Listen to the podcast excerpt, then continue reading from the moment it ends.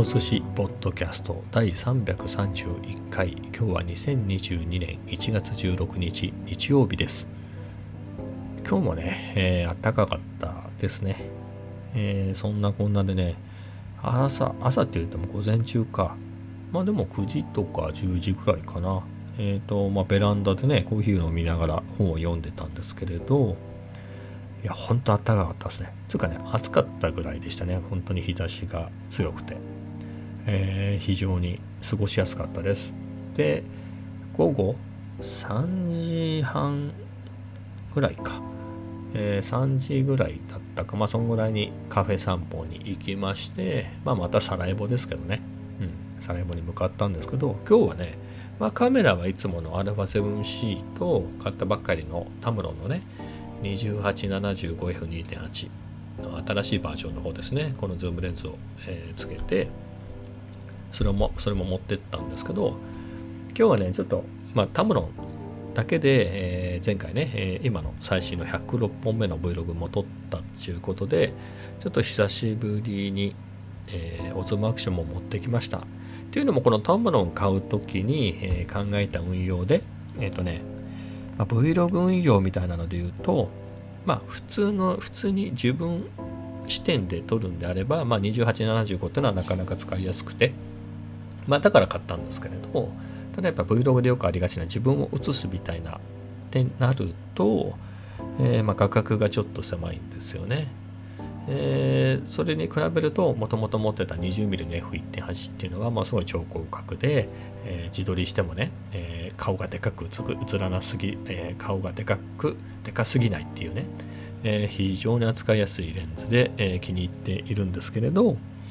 えじゃあ2875タムロンのレンズを買う時にどういう運用にしようかで考えたのでいうと、まあ、昼間ね、まあ、例えば平日であればいいですよ別に、まあ、いつものカフェ散歩に行ってるだけだから今日はこのレンズ使おう今日はこのレンズを使おうっていうので変化をつけるために使えばいいのでそこはいいんですけど例えば旅行なんかに行った時にね、えー、昼間、まあ、せっかく買ったから持ってくるでしょこのレンズ、まあ、昼間はまずタムロンつけるよねと、えー、で何て言うんですか、まあ、観光地とかでねちょっとちょっと遠くなるようなやつもねこのズームして撮れたりするしえー、っていうのでこれを使うんだけれどやっぱり撮り歩きね歩きながらこう動画回すみたいな時に、えー、特に自撮りの時はねさっき言った通り価格が狭いですからねちょっとしんどい。あと重いんでねレンズ自体も、まあ、そういう時に GoPro じゃないごめんなさいオズマアクションがあればあれはすごく軽いし手ブレ補正手ブレ補正も超強力なんで、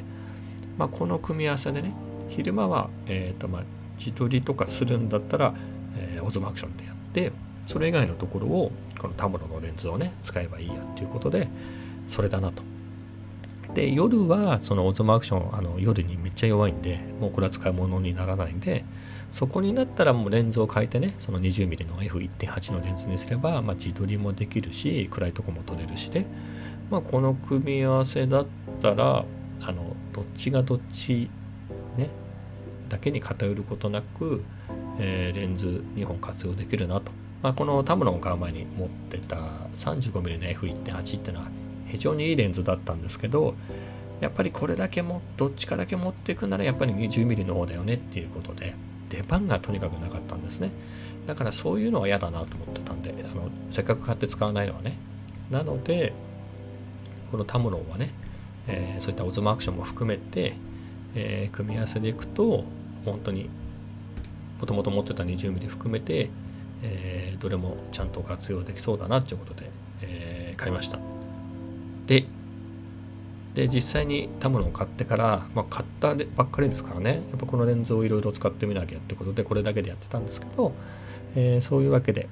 えー、1本ねタムロンだけで作った Vlog もアップしたので、えー、その旅行でやろうと思ってた運用 Osmo Action との組み合わせっていうのをね、え、試そうということで、えー、 Osmo Action 持っていきました。まあ、やっぱりいいですね。やっぱ自撮りするんですよ。 Osmo Action めちゃ軽いんで、それでサクサクいって、何かね、ちょっと、なんつうんですか、ズームしたいようなやつがあればね、えー、そういうのはタムロン、つうか α7C をね、使えばいいので、あやっぱりこの組み合わせは非常にいいなと思いました。あ、Vlog で言うと、なんつうんでしょう。やっぱり、例えばキャノンで言えば1536でしたっけ ?1535 の F2.8 か。めっちゃ高いですね。30何万するんじゃないでしたっけ？まああれとかがね、やっぱり EOSR5 とか使う人にとっては、で、Vlog やる人にはあれマストでしょみたいな。で、ソニーでも、まあ1636、35でしたっけ？の F2.8 の G マスターか、まあ1635の F4 の G レンズあたりがいいんですかね。でもやっぱり F2.8 は欲しいですよね。で、新しく出たのが1224の G マスターも出ましたからね。まあ、あの辺かなとは思うんですけれど、まあ、なるほどね。自撮りもして、なんだってやると、まあ、その辺の超広角のズーム、明るい超広角のズームは魅力で、まあ、僕も欲しくないとは言わないですけれどね。ただねソニーいや結構安いお手頃とは言っても16の35の2.8の G マスターってあれ20万超えですよね。で F4 の方でも10何万。まあ中古で10万前後で買えるんでまだいいですけどね。うんって考えるとまあ僕は20の F1.8 だけでいいかなっていう、うん、よりはねこのタムロンでえー、35mm と言わず 75mm までズームできる方が面白いかなと、まあ、もしくはねタムロンつながりで言うと18の200っていうのもあるんであ僕は持ってないですからね。そっちの方がまあ旅とかする時には面白いかなとか、えー、そんなことも思いますね。はい、えー、そんな感じでした。でね、えー、今日もサラエボに行ったんですけどサラエボにね、まあ、空いてる席座ったら隣の人がカメラを持ってて、まあ、持ってたつか、まあ、テーブルの上に乗せてただけなんですけどあんまりちゃんとは見てないですけれどあのねエルマーかなんかの振動式のエルマーかなんかエルマーかどうかは分かんないです。ああいうタイプのヘリアかもしれないですよねフォクトレンダーの。ああいうのをつけてましたね。黒いボディにその、えー、銀色のレンズがついていてえっ、とただね X プロ3とかそういうのでもないしライカでもなかっったですねあの頭がねこうなんつうんですか、えー、ファインダー部分が、えー、出っ張ってるタイプのいわゆる一眼レフ一眼レフではないけど何ですかレンジファインダー風ではない一眼レフ風のデザインのカメラだったんで多分ですけれど XT4 とかですかね富士の。え、っていうのもライカの CL はもっとでっかいですからねライカで言うと。なので多分あれは XT4 だろうなっていうようなえー、感じを受けましたあのねこの辺であんまりカメラ持ってる人って見かけないんですねまあ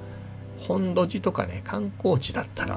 まあ、山ほどねカメラ持った人見かけるけどまあ例えば新松戸駅付近でカメラ持ってぶらついてる人なんて、まあ、僕はほぼほぼっていうか会ったことないですね。まあ、強いて言うとあの流山線の線路沿いは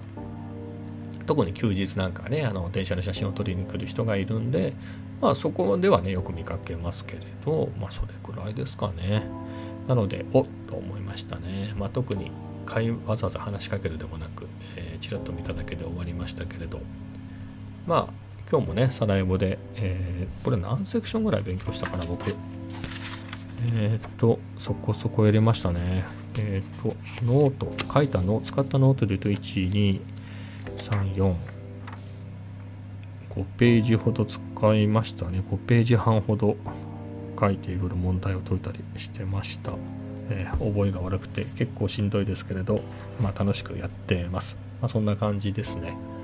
でサラエボね今日あったかかったんでね。本当にあったかかったんで今日もえーとアイスのカフェラテを頼んで飲んで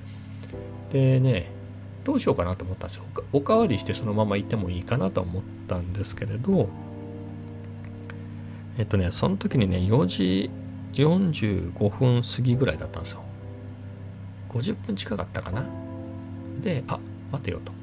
こっからルフランに行け、今行けば、ルフラン5時でラストオーダーで6時閉店なんですね、喫茶コーナー。なので、あそこ近いんでね、ルフランとサラエボの距離は。であればギリギリラストオーダーに間に合うからちょっと覗いてみようかなと思って、えー、そんなんでね、まあ、ずっと座ってて疲れたんでね、そういうこともあり、えー、サラエボを後にしてルフランに向かったら、えーと、奥側の結構僕が好きな席が片方空いていたので、えー、寄っていきました。でね、えー、まあケーキセットですね、えー、ケーキセットでえっ、とねやっぱ閉店間際だと結構ケーキなくなってたりするんですよね、えー、なので何ありますかっていつも聞くんですけどえっ、とティラミス以外は全部あると思いますっていう話だったのでまあレアチーズケーキ食べようかな久しぶりにと思って。頼んだんですがごめんなさいなかったですみたいな。ちゅうのもルフランケーキ屋さんなんですよねそもそも。ケーキ屋さんとパン屋さんなんであのケーキセット頼むといわゆるケーキ屋さんの部分からそこのショーケースみたいなのがあります。ショーケースっつうんですかね。に入ってるところから持ってきてくれるんですね、えー、なのでそっちから売れちゃうこともありますし。もともと勘違いだったかもしれないですけどね。そういうことでチー レアチーズケーキがないですってことになって。まあ他にもいろいろあるんで、えー、じゃあどうしようかなと思ってまあモンブランも気になったしショートケーキもどっちか悩んだんですけど、まあ、生シュークリームだなと、生シュークリームが美味しいんで。それを頼んでねエスプレッソと一緒にケーキセットを頼んで、えー、そんな感じでしたね、えー、5時直前に着いて45分ぐらいですかね。そんぐらいで出ましたけれど、えー、出たらねあの三毛猫あのよく僕の Vlog に出てくるモフモフしてる、えー、三毛猫がいるんですけれど、えー、そいついるかなと思って見たらねちょっとね駐車場に住んでるんですけれど駐車場よりもっとこっち側のファミマの横に、えー、うろうろしてて、えー、おっと思って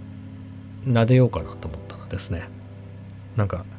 一元さんのカップルがその三毛猫ちゃんを見つけて「キャーかわいい」なんて言ってモフモフし始めてまたあの三毛猫もだらしないでしょ？もう本当にね一元さんでも普通にモフモフさすんですよ、うん、まあ餌もあげてね僕にモフモフさせてくれるくらいだから当然なんですけれどちょっと何？ちょっと浮気の現場を発見したみたいな感じで、まあ、バッチリ撮りましたけどその様子を、えー、で5分ぐらい待ちましたがね、えー、その人たちがいなくなるのを待ってえー、まあいろいろね、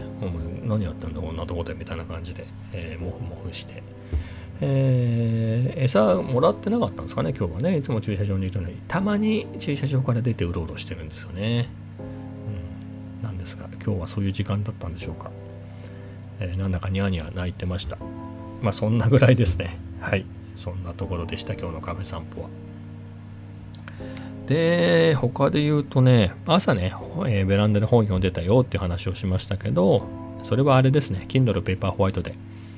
あの、要所、えー、スティーブ・ウォズニアック、アップルの共同創業者のスティーブ・ウォズニアックの、え、自伝、I was っていうんですけど、それを読んでますって話を最近ずっとしてるんですけれど、これ結構進みましたよ。やっぱ毎日ね、えー、読んでるんで、エンジンがかかってきたっていうか、もう73%まで来ました。えー、で、いろいろ読んでてね、多分前回この話をした時って、まあ、Apple II っていうコンピューターをやっと出す出さないぐらいの話だと思うんですけど、もうすっかり進んじゃってですね、えー、それも出してバカバカ売れてっていうところですね。まあ、それも過ぎちゃったぐらいのところで、えー、無事えー、株式も公開できてバカバカ売れたんでっていうような感じのところでしたね。で、まあ、Apple II の後継機として Apple3 っていうのを作ってもそれも売ったんですけどもう大爆死したっていうような話でしたね。そこウォズ、そのウォズニアックは関わってないみたいでしたね。うん。関わってたらもっといいものになったんでしょうから。まあ、すごいその辺の不満は書いてありましたね。とにかくポンコツで、あのコンピューターショップにもね納品するんだけどそれが動かないみたいな。確かね WOZ のあれ？WOZ のお兄さんだったか嫁さんの兄弟なのか忘れましたけどパソコンショップを当時シリコンバレーでやってて、まあ、Apple 3なんか、まあ、動かねえよこのここ。展示品のやつも動かないからこんなもう仕入れて仕入れてないみたいなことをね言っ言ってたりとかでとにかく不安定でちゃんと動かないみたいなこと言ってましたね。えー、そんぐらいポンコツで、あとね、なんだろう、えっ、とね、もう一回整理しますね。で、Apple2 がめちゃめちゃ売れた要因の一つが、まあ、もちろんそんなパソコンがそんなちゃんとした、えー、カラーが使えてみたいなね、えー、キーボードも内蔵してて電源を入れたらすぐね、えー、ロムから、えー、ベーシックが読み込まれていきなりレディートゥーユースっていうかいきなり使える状態になるっていうパソコンが当時なかったっていういろいろいろいろあれもこれも画期的だっていうようなねパソコンだったんでホビーのホビー関係でねホビーでやりたい人たちにも売れたしそういうので、えー、そもそもその1人とか2人ぐらいでね、えー、ゲーム作ってっていうような、えー、そういったゲーム産業っていうのがねそうパソコン用のゲーム産業っていうのがまさに生まれてっていうような、え時代だっつってましたね。えー、そういうので、えー、ホビー用にね最初売れてたんだけど途中からねビジカルクっていうあのスプレッドシートですねエクセルみたいなやつ、まあ、あれの先祖あれあのソフトが出てもうそこからもう売り上げが10倍になったって言ってましたね。それまで1000台決算1000台とかだったのが当時ですからね月1000台だったのが1万台になったみたいな、えー、そんぐらい売れるようになったって言ってもう今までホビーストのものだって思われてたその、まあ、パソコンというか Apple II がねもういきなりもうビジネスユースで使われるようになったっていうような、えー、そんな話でした。でそこで言ってたのがまあ Apple II っていうのはまあなんつうんだろうな一体型なんですよね。あの画面はついてないんですけどえー、本体があってそこにキーボードがついててっていうようなパソコンなんですけどそこに拡張スロットっていうのがついててまあちょっと極端に言うと、まあ今で言うとこの USB のポートみたいなもんですかね。まあそこにはあの USB のケーブルを挿すんじゃなくて、いろんな機能がついたね、えー、拡張カードみたいなのを挿していく。まあロムカートリッジみたいなやつですかね。昔のファミコンの形は違いますけど、ああいうのを撮水させるようなやつが、いろんな機能をね、えー、追加できるように、ま、またそういった回路図とかもえー、Apple II には付属添付してたのでそういうサードパーティーがねそういったいろんな拡張カードいろんなものを出せるようにっていうので、えー、そういうふうに設計になってたんですけどそれが8つ拡張スロットがついてて。でそれでそのビジカルクで Apple II 自体はもともと40アルファベット40文字しか横に並べられないぐらいの解像度だったんですけどそれを80カラムにするっていう拡張カードがあって。でさらにえ、ー、とねラムがね 48kg なんですけどそれをもっと増やすっていうような、えー、拡張カードもあってさらに言うと,、えーと、フロッピーディスクドライブですね、えー、それもあって、えーと、その Apple II フロッピーディスク拡張ラム、えー、何でしたっけあと,、えーと、80桁にする80カラムにするやつ、の組み合わせとビジカルクでこのセットでバンバン売れてたっていうんですね、えー、そのセットでバンバン売れてたんですがでそこから Apple 3の話に行きますけど Apple 3自体はソフトがないんです。Apple 3って全く別のパソコンなんで Apple 3用のソフトもないしというかそもそも Apple 2がもう Apple 3が出てから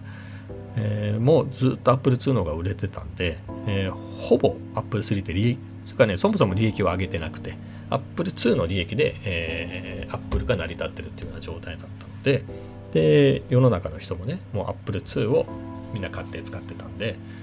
えー、なんですが、まあ、一応 Apple 3もそこは考えてて、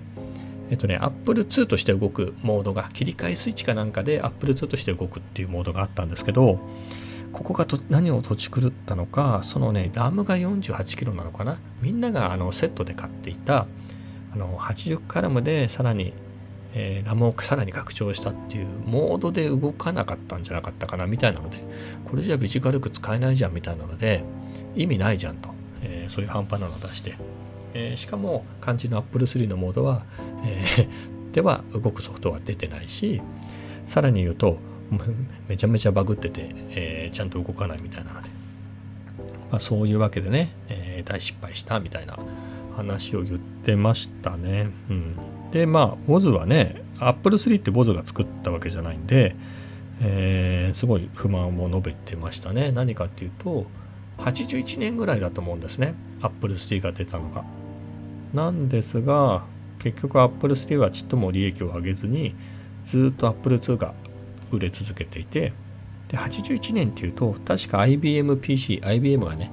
えー、あの巨人 IBM があのそういう個人向けのねパソコンっていうのを出して IBMPC まあそれは IBMPC とは MS-DOS なんですけれどまあそれが進化してってえーと、今の Windows パソコンの大元になってるんですけれど、まあ、ぐらいね、まあ、世の中基本的にまあ Mac もあるけど基本 Windows じゃないですか。Windows パソコンじゃないですか。まあそれになるっていう元のやつですね。IBM-PC っていうのは、えー、が出たぐらいなので、まあ、Apple 3は、まあ、Apple 2の後継機は必要なんだけどそれが Apple 3みたいなポンコツを作ってる場合じゃなかったと。えー、でかつ IBM-PC がね、まあ、先ほど言った通りに、まあ、世の中のスタンダードになっていくんですけれどでも実際にはデビューから2年。1983年までは Apple II が一番売れてたパソコンになったと、えー、にもかかわらず Apple の偉い人たちはもう一切 Apple II の宣伝もう宣伝広告機出さない使わないと。で Apple III の宣伝だけをしててみたいな。えー、そういったところもね非常に、えー、不満だったっていうようなこと言ってました。でさらに不満だったのが、まあ、だんだん会社がね何せえーと、会社が大きくなってますからフォードモーター以来の IPO 大型 IPO をしたぐらいですからね。会社もめっちゃでかくなってて、えー、そういう中でいろいろ昔は限られた人数で優秀な人だけがいたはずなのにそうでもない人が増えてそれはもう現場レベルからマネジメント層まで、えー、そういうへんてこなのが増えてきてそれで、えー、かなり、えー、混乱というか、まあ、迷走してる、まあ、それだからポンコツのアップル3を出してしまうみたいなね、えー、だったんですけどそこでえっ、と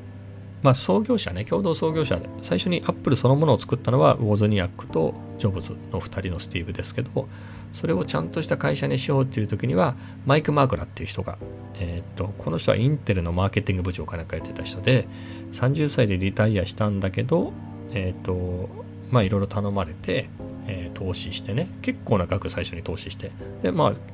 えー、経営に参加するんですけど、で、社長はまた別な人を呼んできて、それがマイク・スコットって人なんですね。だから、えー、スティーブ・ウォズニアック、スティーブ・ジョブズの2人のスティーブと、マイク・マークラとマイク・スコットの2人のマイク、えー、このこのスティーブとマイクの4人で、えー、アップルていう会社そのものはねちゃんとした会社組織として登録登記した時にはその4人なんですよね。でその最初の社長がマイク・スコットっていう人で非常にいい人だったらしいんですよね。もともとがエンジニアなのでえー、非常にウォーズ的にはいい人で、まあ、実際優秀な人で、まあ、ゆえにね、そのそのガレージ、なんつうんでしたっけ、そういうガレージで創業したようなね、会社をフォード・モータース以来の、え、大型 IPO を成功させるところまで持ってきてるんで、非常に有能な人だったんですけど、えー、で、まあでもこのだいぶアップルも大きくなっておかしくなっちゃったので、これは何とかすればねっていうことで、ブラッディマンデーって言われてるやつなんですかね。すげえレイオフをしたことがあって、